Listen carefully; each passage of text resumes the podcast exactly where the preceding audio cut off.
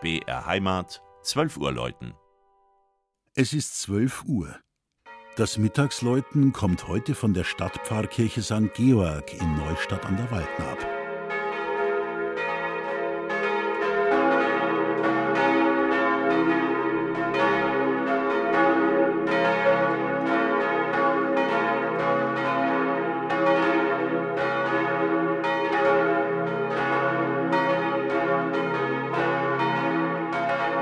Die oberpfälzische Kreisstadt feiert heuer ihren 800. Geburtstag. Auf einem schmalen Höhenrücken, kurz vor der Mündungsstelle zwischen Waldnab und Floss, lag schon im Mittelalter der Stadtkern von Neustadt. Erstmals erwähnt 1218 als Nova Civitas. Der historische Stadtplatz ist geprägt vom alten und neuen Schloss, den ehemaligen Residenzen des böhmischen Adelsgeschlechtes der Lobkowitzer. Auch die schmalen, aneinandergereihten Giebelhäuser tragen zu dem schönen Bild der Stadt bei und natürlich die Stadtpfarrkirche St. Georg. Die erste urkundliche Erwähnung der Kirche St. Georg, damals St. Georg, stammt aus dem Jahr 1340.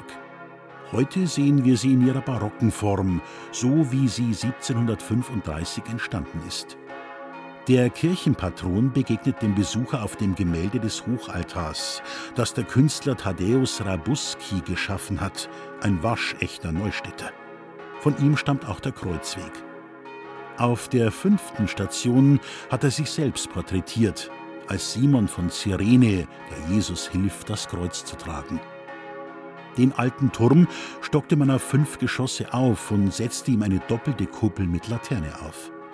Darunter läuteten bis zu den kriegsbedingten Abgaben Glocken aus ganz unterschiedlichen Zeiten und Gießereien.